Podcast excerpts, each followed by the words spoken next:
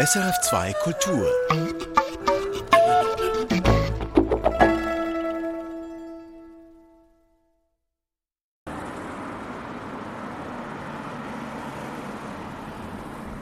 Wir erzählen jetzt eine Schweizer Geschichte, die in Hegenheim beginnt, in einem Dorf im Elsass, unmittelbar an der Schweizer Grenze. Heute leben hier neben der einheimischen Bevölkerung Menschen aus verschiedenen Ländern, die in den Unternehmungen des Flughafens Basel-Mühlhausen arbeiten. Früher wohnte in Hegenheim eine große jüdische Minderheit, die später eine wichtige Rolle in der schweizerischen Uhrentradition spielte.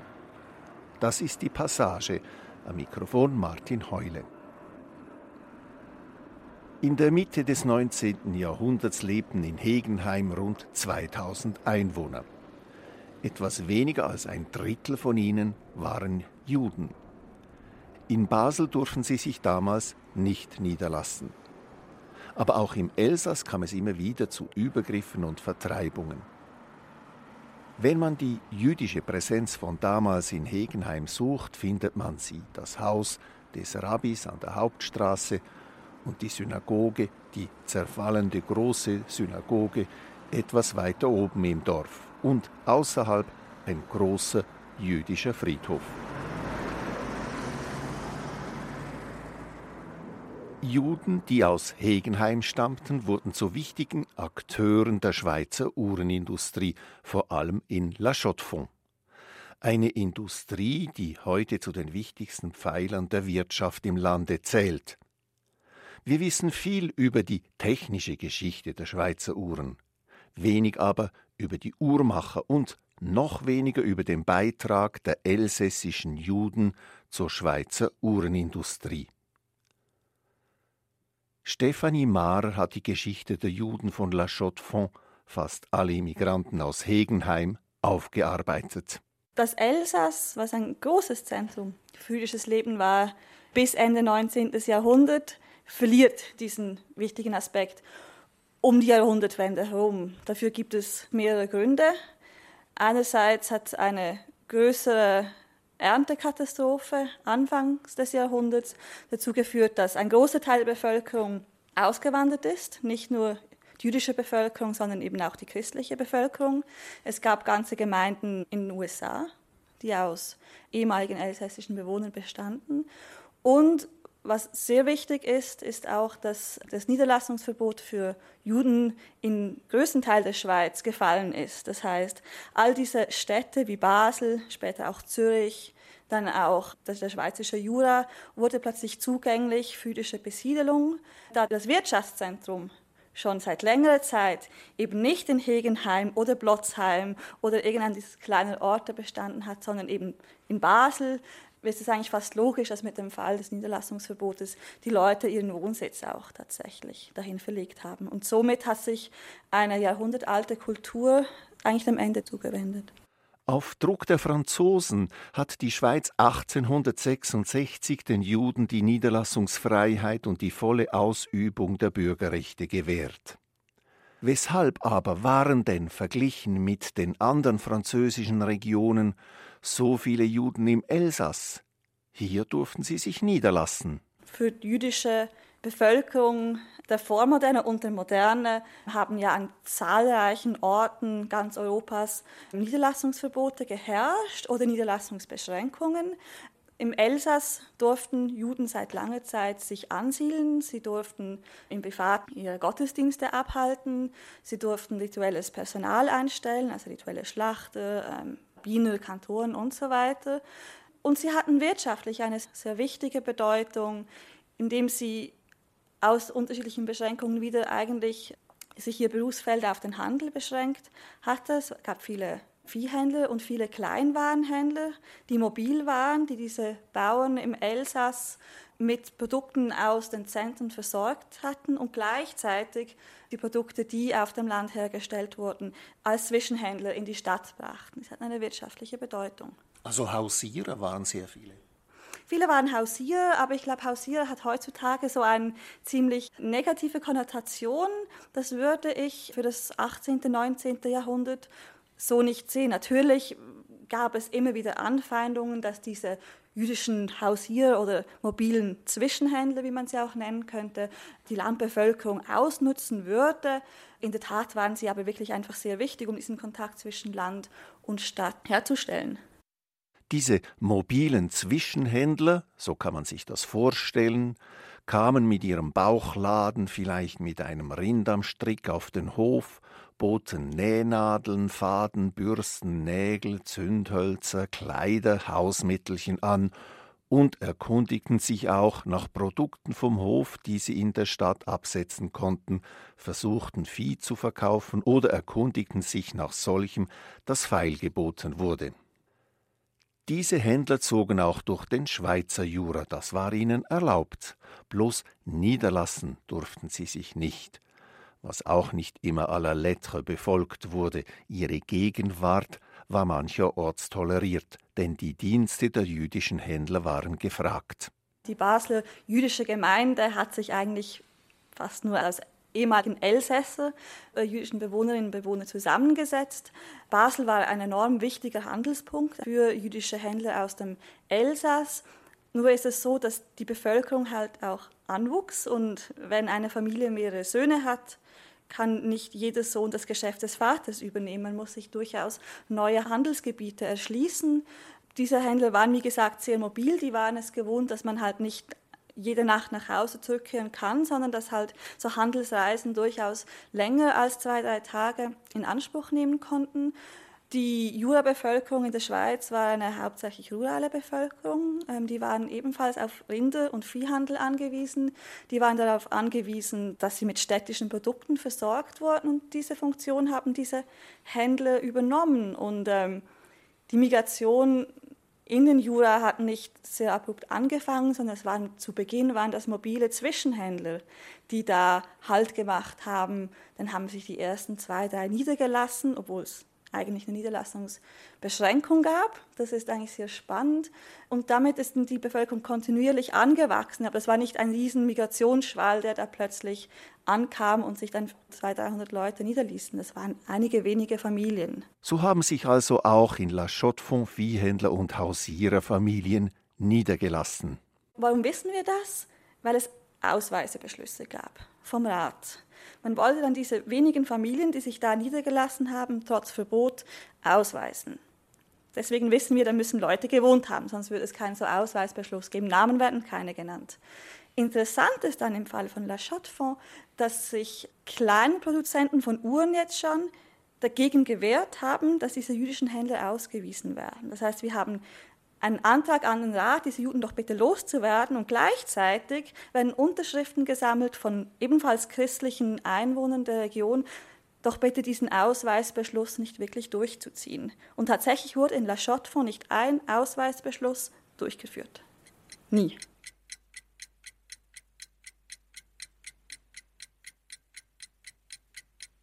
Im aufstrebenden Uhrenort La Chaux-de-Fonds boten die Händler dann nicht mehr Rinder und Nägel an.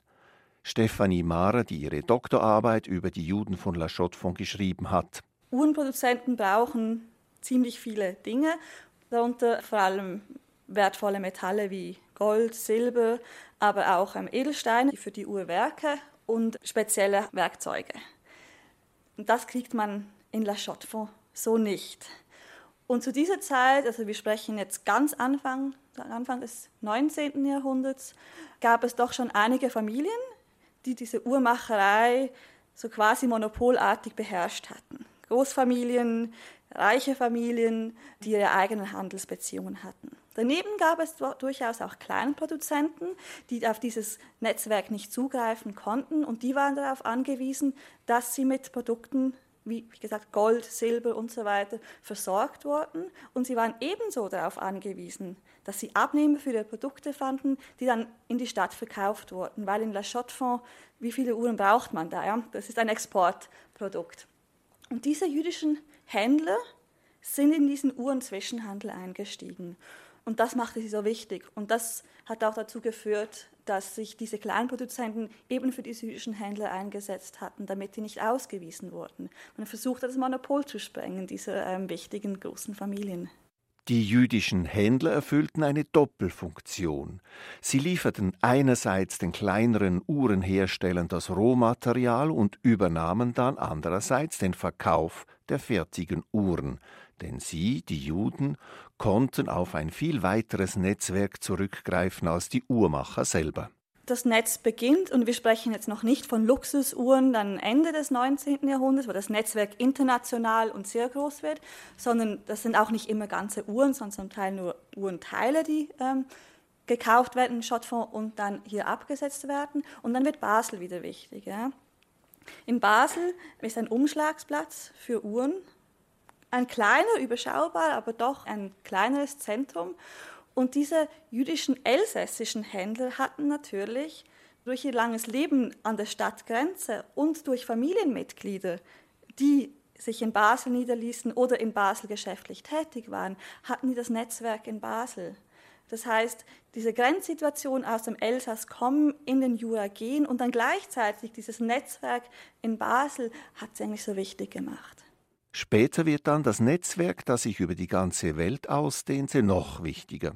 Es lieferte aber auch immer wieder den Stoff für Antijudaismus, für die angebliche Weltherrschaft der Juden.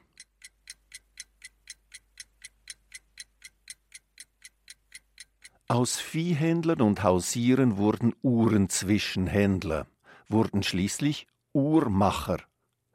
Wie muss man sich diesen Wandel vorstellen? Stefanie Mara.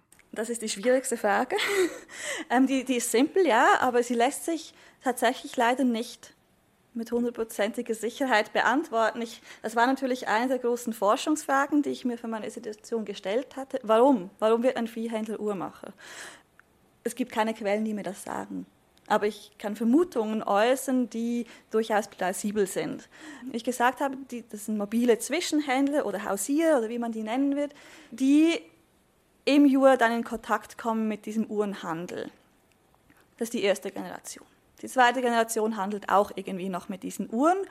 Und dann gibt es eine interessante Entwicklung um 1850, dass die ersten, das sind jetzt Söhne oder Enkel dieser ersten Einwanderer, sich in La Chaux-de-Fonds mit einem eigenen Geschäfts Haus niederließen oder ein kleines Räumchen, aber nicht mehr mobil sind, sondern tatsächlich in der Stadt in einer Immobilie sitzen und da Handel betreiben.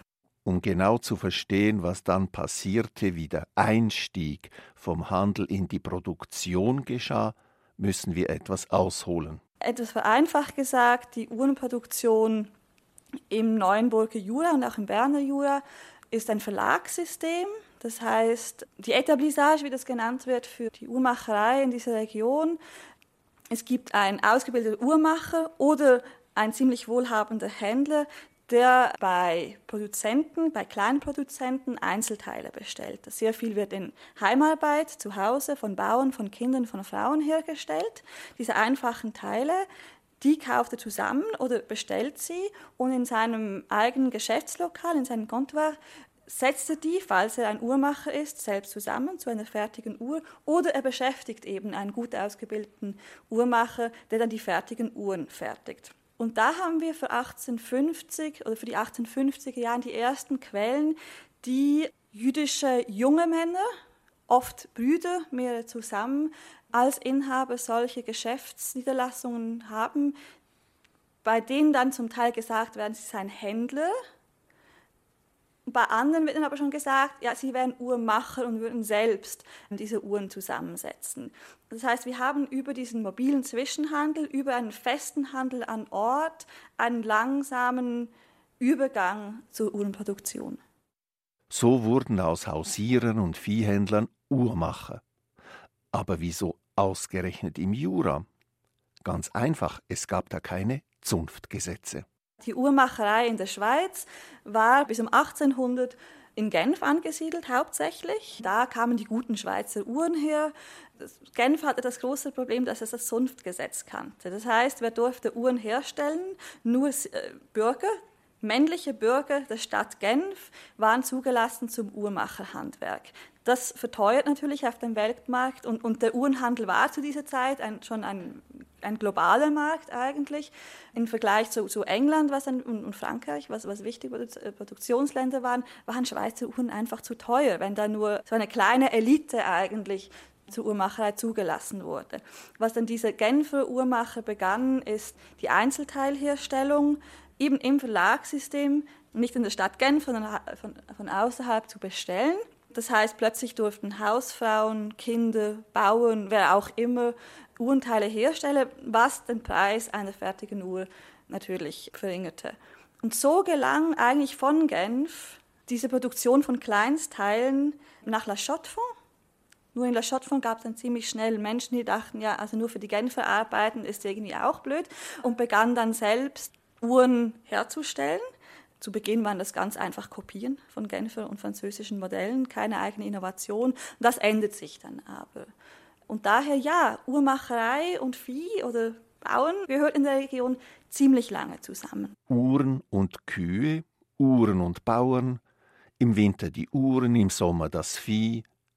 Das bedeutete viel Arbeit, Heimarbeit und auch Kinderarbeit. Das ging so lange, bis die industrielle Herstellung von Uhren von Amerika her auch die Juratäler erreichte. Bei diesem Schritt spielten die Juden von La Chaux-de-Fonds eine wichtige Rolle. Diese Geschichte beginnt in den Vereinigten Staaten in Philadelphia im Jahr 1876. Die Weltausstellung Philadelphia war so, wie wir sagen, ein Turning Point. Es hat schon zuvor angefangen, dass der Absatzmarkt für Schweizer Uhren in den USA einbrach, massiv einbrach, weil in den USA langsam aber sicher Uhren maschinell und vor allem industriell und seriell hergestellt wurden. Das heißt nicht mehr der gut ausgebildete Uhrmacher, der in seinem Kämmerchen sitzt und die Uhr von A bis Z von Hand zusammensetzt. Nein, in den USA wurden moderne Produktionsmöglichkeiten entwickelt. Das Problem war nun, man war sich durchaus bewusst, ja, es wurden Spione hingeschickt, man, man sah, dass die, die, die Absatzzahlen wegbrachen, was für eine Region, die eigentlich zu 80 Prozent vom Uhrmacherhandwerk in irgendeiner Form lebte, natürlich enorm verheerend war. Was aber wirklich verheerend war, dass diese Schweizer Uhrmacher oder die jurassischen Uhrmacher einfach nicht sehen wollten, dass diese industrielle Produktion die Zukunft bedeutet. Sie waren überzeugt, dass sich ziemlich schnell zeigen werde, dass diese seriell und maschinell hergestellten Uhren in der Qualität keines niemals den Schweizer handgefertigten Produkten ähm, das Wasser reichen würden. Es hat sich dann hat aber eben gezeigt, dass diese amerikanischen Uhren nicht schlecht waren. Das waren gute Produkte, die zu einem Bruchteil des Schweizer Preises auf den Markt gelangten. Philadelphia, die Weltausstellung, war dann so dieser Moment, als viele Produzenten endlich aufwachten und gesehen hatten, dass eben wohl doch die Zukunft ist. Es zeigt sich dann aber auch, wenn man sich die Quellen anschaut, dass vor allem diese alteingesessenen christlichen Uhrenfamilien, die seit Generationen in der Uhrmacherei tätig waren, diese Neuerung in der Produktion, diese Modernisierung nicht mitgemacht hatten. Es waren eigentlich Neulinge im Gebiet der Uhrmacherei, die ähm, sich diesen neuen Produktionsweisen sehr viel aufgeschlossener zeigten. Und dazu gehörten eben die jüdischen Uhrenproduzenten.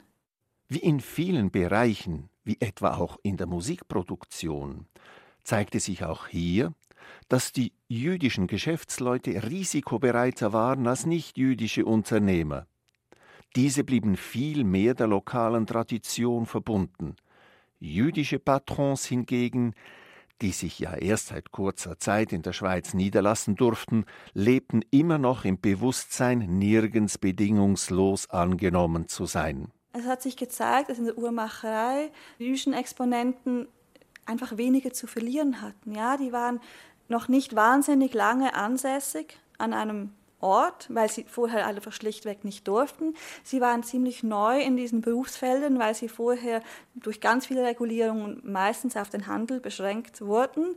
Das heißt, es war da einiges an Tatendrang vorhanden. Es war meistens eine jüngere Generation, die vielleicht einfach aus jugendlichem Leichtsinn oder weil es noch nicht zu verlieren gab, sich neuen Ideen aufgeschlossen zeigten.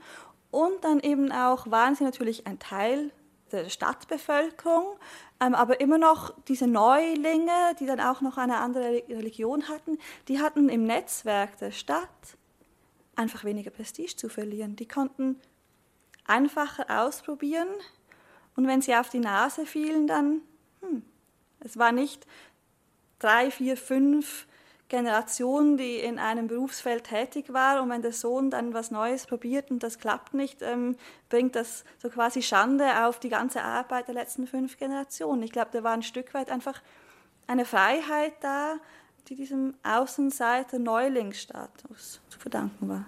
Immigranten und Kinder von Immigranten sind freier, sind mutiger.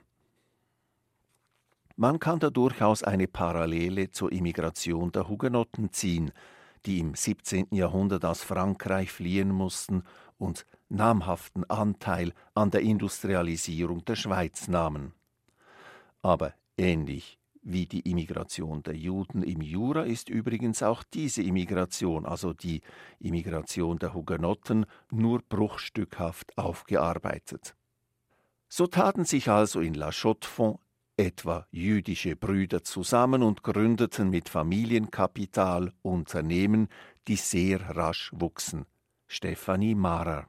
Die spätere Movado gehört dazu, die spätere Ebel gehört dazu, die spätere Wülken gehört dazu. Die wurden alle von zwei, drei Brüdern jeweils gegründet, die ausgebildete Uhrmacher waren, die, die an dieser ähm, sehr renommierten Uhrmacherschule in La Chaux-de-Fonds ihr Handwerk gelernt hatten und entweder komplette Uhrmacher waren, das heißt diese ganz kleine Elite, die wirklich eine Uhr von A bis Z selbst fertigen konnten, oder Spezialisten, die sich auf ein spezielles Segment beschränkten. Diese Brüder taten sich zusammen. Dazu kommt äh, Familienvermögen, das durchaus schon vorhanden war, die dann anfingen, so mit noch mit kleinen, in kleinen Räumlichkeiten Uhren zu entwickeln, dann aber sehr, sehr schnell wuchsen, sich sehr schnell auf dem amerikanischen Markt informierten und auch begannen, Maschinen zu importieren und dann eben nicht mehr im Verlagssystem diese Teilchen bei Bauern bestellt hatten, sondern diese ganzen Produktionsschritte unter einem Dach zusammenfassten. Davon gab es unzählige solche kleinen Fabriken, werden jetzt übertrieben, aber doch schon ähm, modernen Produktionsstätten. Viele waren erfolgreich und einige waren sehr erfolgreich, wie eben ähm, Movadau, Ebel, Wülke. Wie aber haben Juden und Christen zusammengelebt?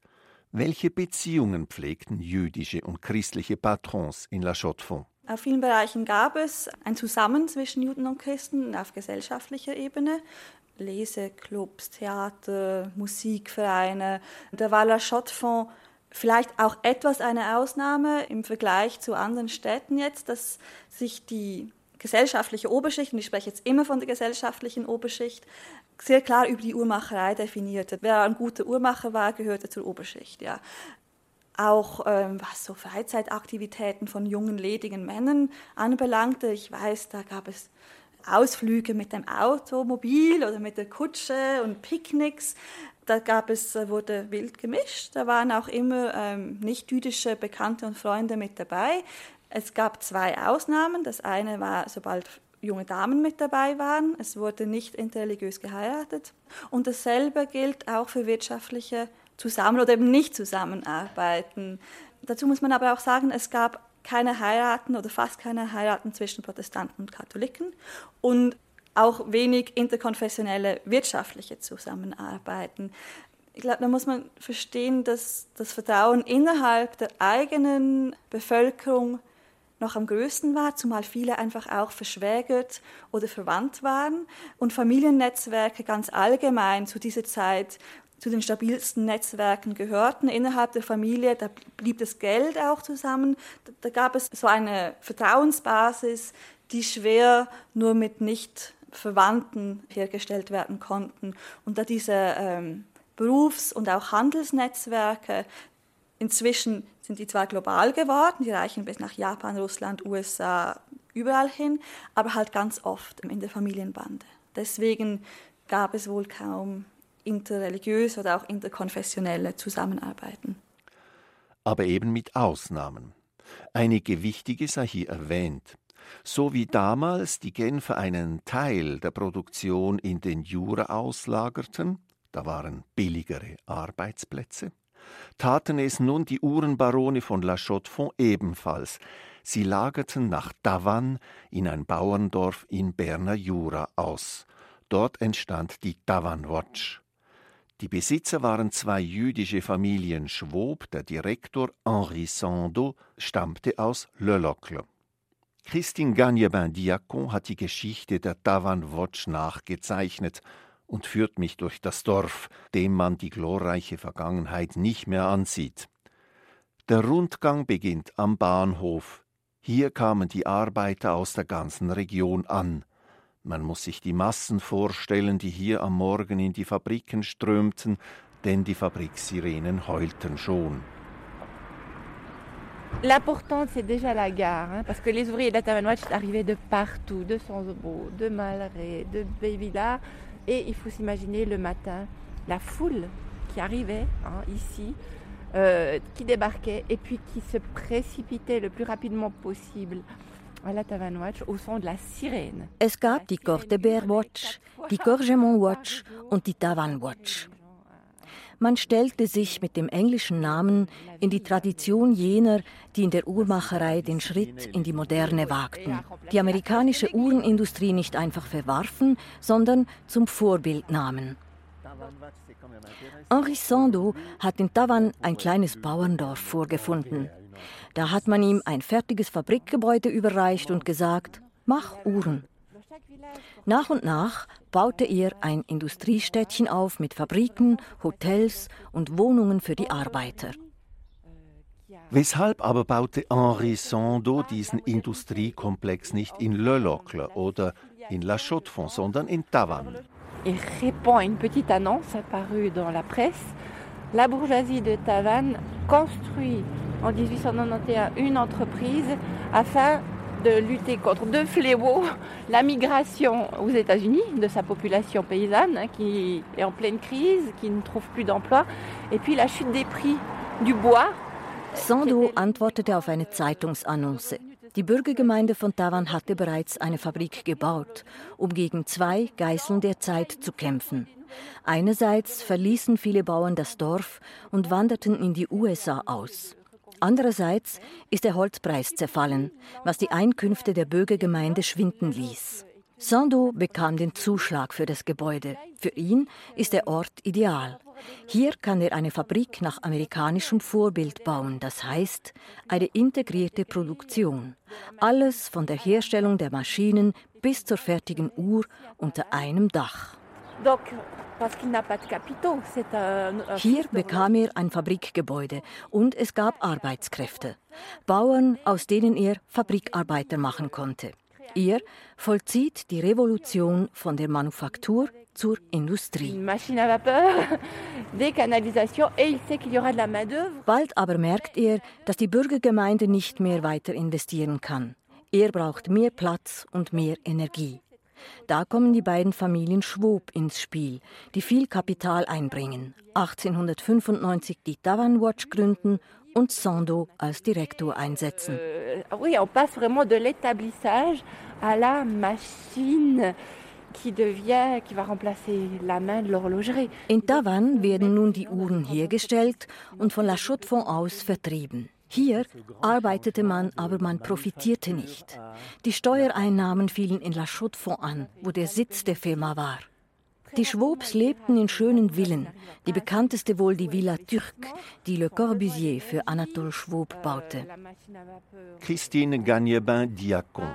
Tavan ist also so etwas wie das China von La Chaux-de-Fonds geworden. Billige Arbeitskräfte, geringe Abgaben.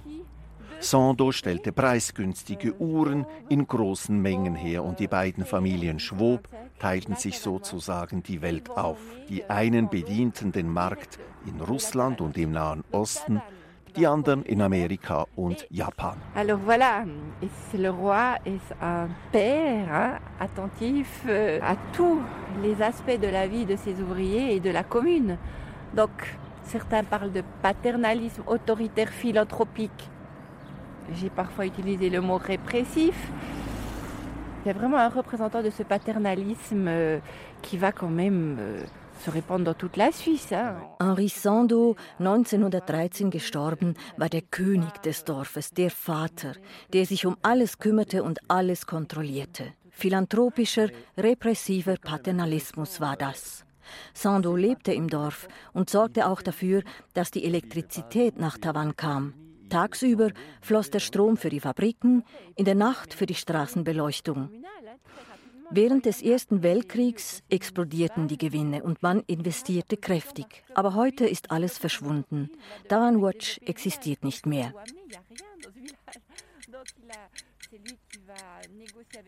Wie waren denn die Beziehungen zwischen dem Direktor und den Besitzern, zwischen den Christen und den Juden? Dans les lettres que j'ai hein, que j'ai pu voir, oui. de la correspondance, quand euh, son fils est à Schramberg, il lui écrit J'ai passé l'après-midi avec les chevaux et Monsieur le Platonnier, créateur de l'école d'art de la Chaux-de-Fonds. Nous sommes allés voir les décors à Fontaine-Melon de l'église. J'ai envie pour ma villa ici à, à Tavannes de recourir à ces, ce même procédé de décoration intérieure. Et puis tout se passe en très bonne euh, compagnie. Ils, ont, ils passent un très bel après-midi ensemble. Es waren einerseits wirtschaftliche Verbindungen, dann aber auch Beziehungen von Männern untereinander, die den Fortschritt bewundern, die Schönheit suchen, die ein Werk erschaffen wollen, die dem Eisenbetonbau zum Durchbruch verhelfen wollen. Sie teilen das Ideal der idealen Stadt. Ich habe keine Spur von Antisemitismus gefunden. Pour moi, c'est des relations euh, commerciales, c'est des relations d'hommes qui admirent le progrès, qui, sont à la recherche de la beauté dans tout ce qu'ils font. Il y a vraiment cette, ce souci de créer une œuvre, hein, tant leur maison qu'il faudra décorer à l'intérieur, qu'il faudra... Et puis, et puis en même temps euh, être bâti avec les nouvelles techniques, le béton armé ou des choses comme ça. Donc ils partagent ce même euh, idéal de la ville, idéal. Hein, oui. Donc à aucun moment j'ai vu quoi que ce soit concernant une trace d'antisémitisme comme ça. Henri Sando baute Mehrfamilienhäuser für die Arbeiter, alle mit Gärten, und weiter oben am Hang ließ er Häuser für die Vorarbeiter erstellen. Die Firma besorgte ihnen günstige Kredite und band so ihre Kaderleute zusätzlich an das Unternehmen. Gasquette hat der Volksmund diese Häuser getauft, weil sie mit ihren tiefen Dächern Schirmmützen gleichen. Donc voilà ces fameuses casquettes. On est une avec un grand jardin, des cerisiers, et c'est encore dans ce mélange de Heimatstil et influence de la Chaux-de-Fonds le style sapin, le style, euh, les décorations en bois hein, sur le, la façade. Die Häuser waren in einer Mischung von Heimatstil und Stil Sapin gebaut und die Vorarbeiter konnten aus verschiedenen Modellen auswählen. Der Heimatstil machte sich die bürgerliche Sehnsucht nach den eigenen ländlichen Wurzeln zunutze. Bote et patrie lautete die Losung und der Stil Sapin, der Tannenstil, der nach 1900 als eine Form des Jugendstils in La Chaux-de-Fonds entstand, verwendete Motive der Natur der Jura-Region. Seule la nature est inspiratrice, nur die Natur inspiriert, war das Leitmotiv da. Diese Kunst- und Designtendenzen haben sowohl die Architektur als auch die Uhrmacherei als auch die Lebensweise der Eliten von damals durchdrungen. Henri Sando, der in Tavan eine in diesem Stil gehaltene Villa bewohnte, versuchte aber auch immer, den gewerkschaftlichen Forderungen zuvorzukommen und verbesserte nach und nach die Arbeitsbedingungen. Gewerkschaften aber waren des Teufels, sozialistische Ideen streng untersagt. Mm-hmm.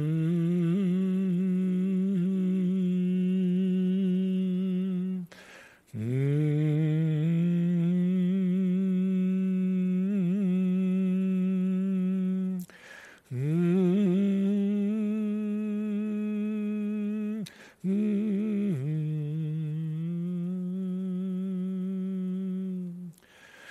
reichen jüdischen Uhrenbarone von La Chaux-de-Fonds stellten sich schließlich mit dem Bau einer großen und schönen Synagoge dar. Was aber nicht heißen soll, dass sie fleißige Synagogengänger waren. Stefanie Mara. Religion wird immer stärker, wenn noch, dann im Familienverband gelebt. Also ich habe Quellen, dass es wichtig war, eine Schächte zu haben. Das heißt, rituell geschlachtetes Fleisch war durchaus noch ein Thema. Das heißt, gewisse, zumindest Speisegesetze wurden eingehalten, zu Hause zumindest. Ich habe auch ganz viele Rechnungen von Sitzungen und so weiter, die in Lokalen stattgefunden hatten, die waren nicht koscher. Im öffentlichen Raum wurden solche ähm, Regeln weniger befolgt als im privaten Rahmen. Und dann wird Religion auch immer mehr zu einem wohl noch Identitätsteil, aber halt nicht mehr der ausschlaggebendste. Es wurde mehr zu einer bürgerlichen Religion, die sehr wohl repräsentiert, deswegen auch dieser große, wunderschöne Synagogenbau mitten in La Chaux-de-Fonds, nicht in der Peripherie, mitten in La Chaux-de-Fonds, eine riesengroße Synagoge, die, wenn dann alle hingegangen wären, durchaus gefüllt gewesen wäre. Das hat zweimal im Jahr stattgefunden, zwar zu den hohen Feiertagen im Herbst, ähm, zu Rosh Hashanah und Yom Kippur war die Synagoge sehr, sehr gut besucht. Ich habe aber auch gesehen, dass obwohl die Leute, diese Uhrmacher, nicht mehr regelmäßig in die Synagoge gingen, es dennoch wichtig war, dass man seinen eigenen Sitz hatte. Das heißt, Sitze müssen gekauft werden. Es gibt einen jährlichen Beitrag und dann hat man da seinen festen Sitz mit eigenem Namensblättchen. Das ging dann nach ähm, Steuerklasse. Und je höher die Steuerklasse, desto weiter vorne saß man. Und da gibt es durchaus ähm, viele Briefe, das war sehr wichtig, wo man saß. So als Ort der Repräsentation war der Synagogenbesuch, wie gesagt, zweimal im Jahr wichtig. Geheiratet wurde natürlich religiös, keine Frage. Beschnitten wurde, Bar Mitzvah wurde gefeiert. Also diese religiösen Initiationsriten wurden sehr wohl befolgt. Nur man ging halt nicht mehr jeden Tag und schon auch nicht jeden Schabbat zur Synagoge. Besuchen wir die Synagoge mit François Lilienfeld. Er lebt in La Chaux-de-Fonds. Er ist Musiker, Spezialist für synagogale Musik, für ostjüdische Musik, jiddische Musik und er ist Journalist. François Lilienfeld hat sich den Schlüssel für die Synagoge besorgt. Sie ist immer abgeschlossen. Das hat seinen Grund, weil die meisten Gottesdienste heute im Zusoll in der kleinen Synagoge stattfinden, weil die Gemeinde zahlenmäßig leider sehr stark zurückgegangen ist. Man die große Synagoge eigentlich nur für die hohen Feiertage benutzt oder für, für Hochzeiten zum Beispiel auch, wenn man weiß, dass viele Leute kommen. Denn äh, wir sind auf 1000 Meter Höhe und vor allem im Winterhalbjahr ist es natürlich fast nicht zu heizen. Und äh, wenn man weiß, dass dann nur 20 Leute kommen, ist das schon sehr aufwendig. Die Kuppel ist ja was sehr Schönes, aber das hat auch zur Folge, dass die ganze warme Luft erstmal in die Kuppel steigt, bevor die eigentliche Synagoge geheizt wird. Also was, was vor allem auffällt, ist, dass oben, also in der Frauenempore, über den Fenstern äh, biblische Sprüche stehen, und zwar auf Französisch. Also nicht hebräisch. Unten hier beim, beim Eingang, da sind hebräische Sprüche. Und das Zweite, was natürlich sofort auffällt, weil das heute sehr selten geworden ist, das ist eine große Orgel, nicht ein Harmonium, sondern eine richtige Pfeifenorgel. Und das ist für mich jedenfalls eine etwas traurige Geschichte, denn die ist so lange nicht benutzt worden, dass sie unspielbar ist. Und äh, ich, eine meiner größten Träume wäre, dass die mal restauriert wird. Im Gottesdienst wird sie wahrscheinlich nicht mehr benutzt werden. Es ist eine Reminiszenz aus einer Zeit, wo hier liberale Gottesdienste stattfanden. Das ist sehr lange her. Äh, man nannte ja in Deutschland vor 38 gab es ja die Synagogen, das waren die Orthodoxen, und die Orgelsynagogen, das waren die Liberalen. Da waren einige der schönsten Orgeln zum Teil in Deutschland. Und die soll sehr schön geklungen haben, auch ist aber jetzt also total unspielbar. Und äh, man sieht natürlich dem Gebäude an, Äh, das ist eine Synagoge, die im Zeichen des Aufbruchs gebaut wurde. Also Ende des 19. Jahrhunderts, als äh, ja, durch die ganze Uhrmacherei die, die Gemeinde eine Hochblüte erlebte. Und die Gemeinde war auch sehr lange, sehr groß, sehr aktiv, mit vielen Vereinen, mit einem gemischten Chor, was auch Zeichen einer liberalen Gemeinde ist. In orthodoxen Gemeinden, wo Chöre sind, werden Sopran- und Altstimmen von Knaben gesungen. Und äh, das ist, muss man sagen, Vergangenheit, denn so um die 70er Jahre des 20. Jahrhunderts rum, da kam die große Krise und da sind sehr viele aus Chaux-de-Fonds weggezogen. Und es, ist, es fällt mir immer wieder auf, wenn ich in anderen jüdischen Gemeinden in der Schweiz bin und ich sage, ich bin aus Chaux-de-Fonds, dann heißt es dann immer wieder, ach, mein, mein Großvater war auch Chaux-de-Fonnier oder diesen Mann, da geh mal zu ihm, der ist auch aus Chaux-de-Fonds. Also es sind sehr viele Exil-Chaux-de-Fonniers in, in anderen Gemeinden. Aber das ist natürlich ein Problem hier. Es ist wenig Jugend auch da. Und daher auch diese kleine Synagoge im Susol, Susol die viel häufiger benutzt wird. Es gibt auch hier in der Gegend Gemeinden, die gar nicht mehr existieren. Porrentruy zum Beispiel, da ist ja die Synagoge leider abgerissen worden. Das ist eine ziemlich schlimme Angelegenheit. In Delémont gibt es auch keine Gemeinde mehr. Dort hat aber die Stadt die Synagoge übernommen, hat sie renoviert, unter Denkmalschutz gestellt und da ist jetzt ein, ein Kulturzentrum. Mit der, also mit der Bedingung, falls in Delémont wieder eine Gemeinde sich bilden sollte, kriegt sie die, die Synagoge zurück. Und das ist eine sehr schöne Lösung. Nicht so wie in Porrentruy oder Avanches war die älteste Synagoge der Schweiz, die wurde, ich glaube, 1957 abgerissen. Und das ist natürlich dann sehr traurig. Adonai,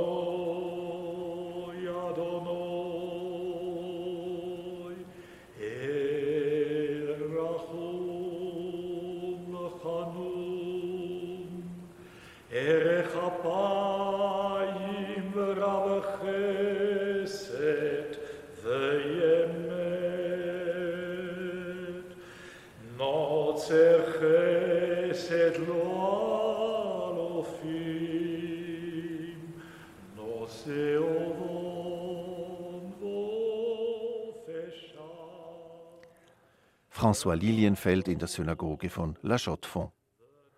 Wie stand es denn mit dem Antijudaismus, mit dem Antisemitismus in La Chaux-de-Fonds? Stefanie Mara. Da gibt es so diese Standardliteratur über die jüdische Geschichte in der Schweiz.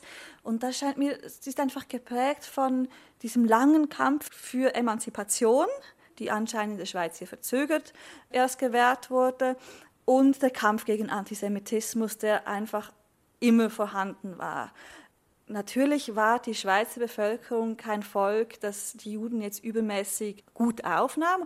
Es stimmt, es gab bis über die Mitte des 19. Jahrhunderts hinaus diese Niederlassungsbeschränkungen, Religionsbeschränkungen, die ganz oft aber einfach nicht eingehalten wurden. Und es stimmt, dass es Ausschreitungen gab. Aber es gab eben nicht nur Ausschreitungen. Wenn man sich auf die Mikroebene begibt, wenn man sich diese Quellen ganz genau anschaut, dann sieht man eben auch, dass es ein Zusammenleben und ein Zusammengehen gab. Das heißt jetzt nicht, dass man als christliche Familie die jüdischen Bräuche verstehen wollte oder konnte, dass man das gut hieß, aber das heißt auch nicht, dass man die Scheiben einschlagen ging. Es gab ein Zusammenleben, das ziemlich gut auf einer normalen Basis funktionierte. Und deswegen würde ich sagen, dass es wichtig ist, diesem Antisemitismus oder Antijudaismus auf den Grund zu gehen. Es ist wichtig, das zu thematisieren, aber es ist eben auch wichtig zu schauen, zu welchem Zeitpunkt und wann ganz genau bricht so etwas aus. Und es ist, würde ich sagen, falsch zu sagen, dass die ganze Zeit durch diesen Antisemitismus geprägt war, sondern man muss da differenzieren und man muss die Geschichte halt auch so schreiben, dass man sich den Alltag genauer anschaut. Kann man sich auch vorstellen, dass es Angriffe oder verbale Angriffe auf die Juden gab, weil sie nicht nur Juden waren, sondern eben äh, sie gehörten zur finanziellen Elite der Stadt? Es gab solche Übergriffe tatsächlich. Die sich gegen die Elite wandte, ja, die, die, die einfache Arbeiterschicht, die es natürlich braucht für diesen Erfolg. Ja, es braucht die schlecht bezahlten Arbeiter. Und der Arbeitsschutz war im 19. Jahrhundert natürlich noch viel, viel schlechter, als das, als er heute war. Und da gab es tatsächlich zwei Ereignisse, als ähm, jüdische Patrons ähm, namentlich angegriffen wurden. Es wurden einmal wurden drei Puppen gehängt, an denen Zettel standen mit den jeweiligen Namen. Und dann gab es einen weiteren Übergriff. Das hat sich natürlich dagegen gerichtet, dass das Juden waren. Es hat sich aber auch auf diese Exponenten als, als Teil der Elite gerichtet. Es war man darf nicht verneinen, dass da Anti-Judaismus ganz, eine ganz starke Rolle gespielt hat. Man muss aber gleichzeitig sehen, dass es auch ein wirtschaftlicher Krieg. Interessant zu sehen ist, dass die jüdische Bevölkerung ganz stark gemacht hat, das sei nicht antisemitisch. Ja? Das sei ein Spinner, ein Aufrührer, der hätte eh sein Leben schon verbockt, der hätte schon im Gefängnis gesessen, es sei nicht ernst zu nehmen. Gleichzeitig hat die Stadtautorität sofort unterbunden, diese Leute sofort festgenommen und ins Gefängnis gesteckt. Und welches Echo lösten die Ideen des Zionismus unter den Juden von La Chaux-de-Fontaine aus? Theodor Herzl hat ja in dieser Zeit mit dem Vorschlag eines Judenstaates von sich reden gemacht. Ja, dieser große erste Zionistenkongress mit Herzl in Basel, der später in sein Tagebuch schreibt, in Basel habe ich den jüdischen Staat gegründet, die Geburt des großen politischen Zionismus. Dazu muss man verstehen, dass zu dieser Zeit und bis 1930er Jahre der Zionismus, also die zionistische Bewegung in Westeuropa sehr klein war. Ja, man war deutsche jüdische Konfession, man war Schweizer jüdische Konfession. Man ist angekommen, man hat endlich die gleichen Rechte wie die christliche Mehrheitsbevölkerung. Man war Teil, man verstand sich als Teil ähm, der Schweizer Gesellschaft, der deutschen Gesellschaft. Diese Zionisten hatten einen anderen Plan. Die wollten einen jüdischen Staat. In La Chaux-de-Fonds gab es Reaktionen auf diesen Zionismus, der wie in allen jüdischen bürgerlichen Gemeinden war negativ. Man hatte Angst, dass von Schweizer Seite und in Deutschland ganz ähnlich von deutscher Seite, von christlicher Seite, einem vorgeworfen würde, man wäre nicht loyal zu seinem eigenen Staat, indem man die bürgerlichen Rechte genießt, indem man Militärdienst leistet. Und ganz ähnliche Stimmen gab es in der Schott. Der Rabbiner hat da gewettet, wir sind Schweizer und ähm, wir haben damit nichts zu tun wobei es bei den ärmeren Juden und den wenigen Ostjuden natürlich ganz anders tönte und ein Judenstaat durchaus wünschenswert erschien. Unter den Juden von La Chaux-de-Fonds gab es nicht nur tüchtige Geschäftsleute, sondern auch herausragende Uhrmacher. Der bekannteste unter ihnen ist wohl Paul Tittis Heim, einer der bedeutendsten Schweizer Uhrmacher.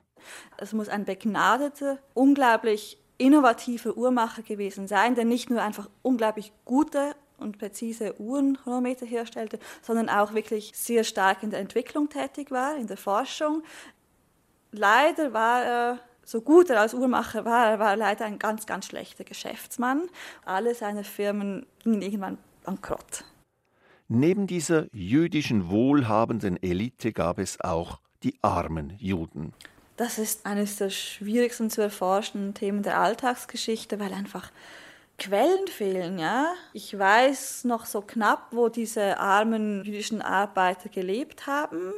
Ich weiß über sie, wenn sie in Akten der Armenfürsorge, die konfessionell geregelt war, auftauchen. Also die jüdische Gemeinde. Ich habe vorher erwähnt, diese pompöse Bau und, und nicht mehr so, so wichtig für das eigene religiöse Leben, die hatte natürlich eine enorm wichtige Funktion als soziale Institution. Da gab es die Armenfürsorge für Männer, für Frauen, für Waisen. Da habe ich Akten über diese arme Bevölkerung, dass man das Schulgeld bezahlt für ein Mädchen oder dass diese Familie pro Woche so und so viel Kilo Brot und so und so viel Liter Milch erhalten sollte. Eine ganz stark erzieherische ähm, Komponente mit dazu. Man gibt ihnen kein Geld, sondern man gibt ihnen Brot und Milch und man sorgt jetzt dafür, dass die Kinder gewaschen zur Schule kommen. Da weiß man so etwas, wie prekär es sein muss, wenn man sich ähm, die alltäglichen Lebensmittel nicht leisten kann. Dann gibt es Fälle, wo, es darum geht, dass man mittellosen Bräuten hilft mit der Ausstattung nicht nur Brautkleid, sondern die ganze Mitgift, die, die mitgegeben wurde. Da hat man manchmal Adressen mit dazu, da kann man manchmal sehen, äh, wie viele Kinder eine Familie hat und auf wie beengtem Raum die wohnen.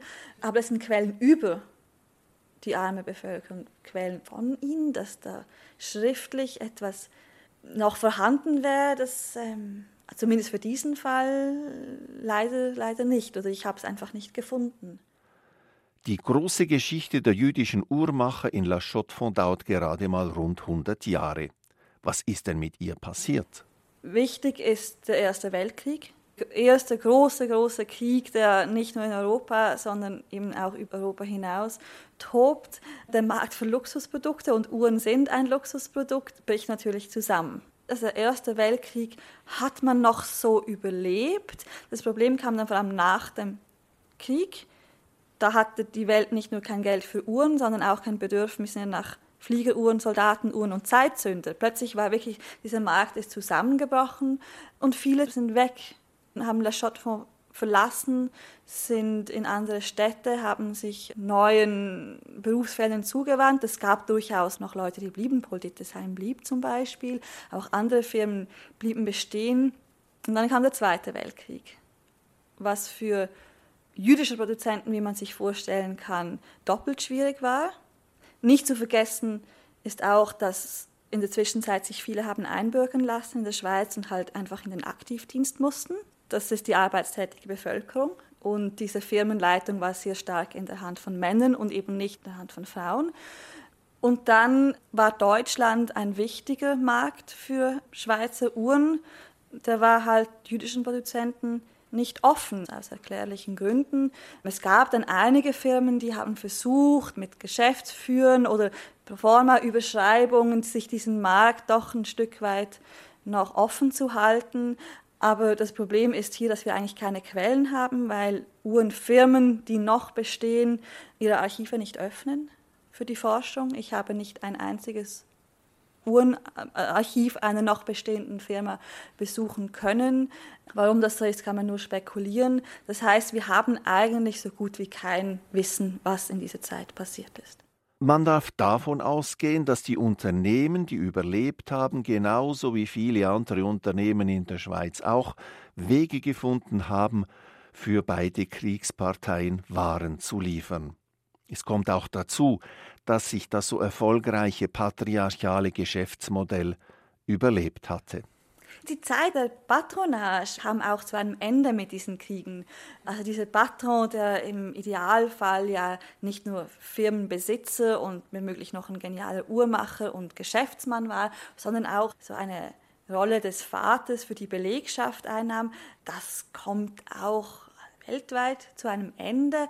Das heißt, es ist auch eine Firmenform, die dann eben nicht mehr modernen Vorstellungen entsprach. So modern das auch war Ende des 19. Jahrhunderts, das nimmt dann halt ab wenn im 19. Jahrhundert in der Regel die Söhne noch in die Fußstapfen des Vaters traten oder zumindest ein Teil der Söhne, ändert sich auch das Gesellschaftsbild und das, das nimmt ab. Und ja, einige wurden dann Dandys und haben das Geld, was ihre Väter und Großväter mit innovativen Firmenideen und Unentwicklung verdient haben, auf den Kopf geschlagen. Die Geschichte der jüdischen Uhrmacher ist reich an Lehren die Rolle der Immigranten, die Rolle der Industrialisierung, des Kapitalismus, des Sozialismus, der Kunst und natürlich der Juden. Ja, weshalb eigentlich eine besondere jüdische Geschichte der Uhrmacherei? Stefanie Mara. Das eine ist, es ist ein wichtiger Teil der jüdischen Geschichte in der Schweiz. Es ist ein wichtiger Teil der Integrationsgeschichte, was nicht irrelevant ist bis heute. Es ist ein wichtiger Aspekt der Uhrengeschichte der Schweiz und der Wirtschaftsgeschichte der Schweiz. Und ich würde sagen, ein wichtiger Aspekt der allgemeinen Geschichte der Schweiz, die eben nicht einfach nur die christliche Mehrheit ist, sondern eben auch aus Minderheiten bestehen. Jetzt für ähm, die jüdische Geschichte in der Schweiz, ich habe gesagt, der Diskurs war sehr lange geprägt von diesem Kampf für Emanzipation und gegen Antisemitismus, was in den letzten fünf, 10 bis 15 Jahren geleistet wurde, vor allem von Doktorierenden, die doch einige Studien hervorgebracht haben, die eben gezeigt haben, dass einen mikrohistorischen Blick auf die Geschichte eben zeigt, dass es durchaus ein Zusammenleben gab. Diese Uhrmachergeschichte zeigt, dass eine Bevölkerung, die kommt ohne irgendwelche Rechte, doch innerhalb von kürzerer Zeit, innerhalb von knapp 100 Jahren, eben nicht nur erfolgreich wurden in einem neuen Wirtschaftsgebiet, sondern auch ein wichtiger Teil der bürgerlichen Stadtelite, eine tatsächliche Integration. Damit komme ich zum zweiten Punkt. Die Frage ist immer, was ist Integration, wie integriert man sich, müssen da Regeln geschaffen werden, was jetzt die Uhrmachergeschichte gezeigt hat, dass Integration nicht unbedingt in die Mehrheitsgesellschaft stattfindet oder stattfinden muss, sondern diese Bevölkerung, diese Zuwanderer haben sich eigentlich in die Elite integriert. Ja? Die wurden Teil der Stadtelite, indem sie so unglaublich erfolgreich waren als Uhrmacher und als Patrons und zeigen da eigentlich, dass es möglich ist und wie es möglich ist. Auch im Stück Zufall, dass man zur richtigen Zeit am richtigen Ort ist.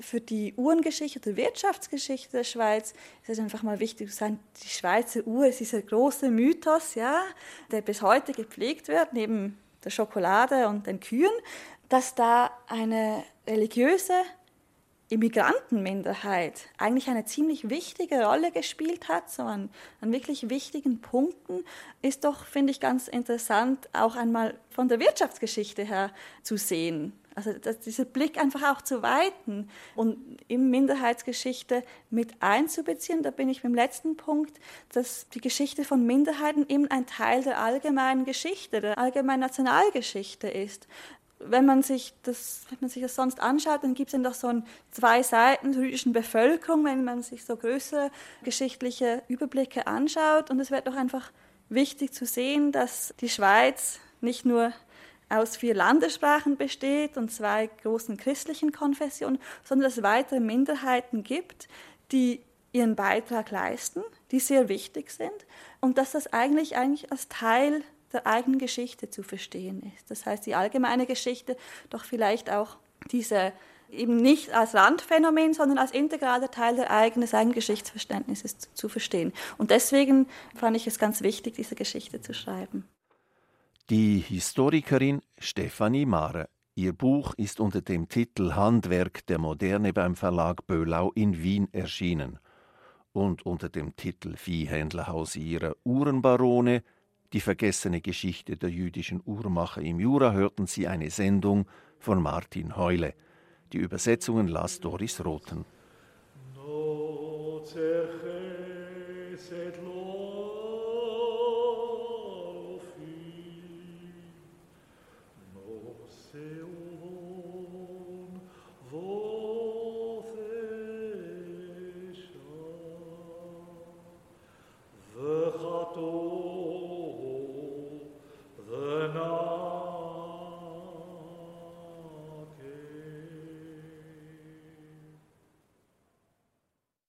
SRF 2 Kultur zum Nachhören als Podcast auf srf.ch-kultur.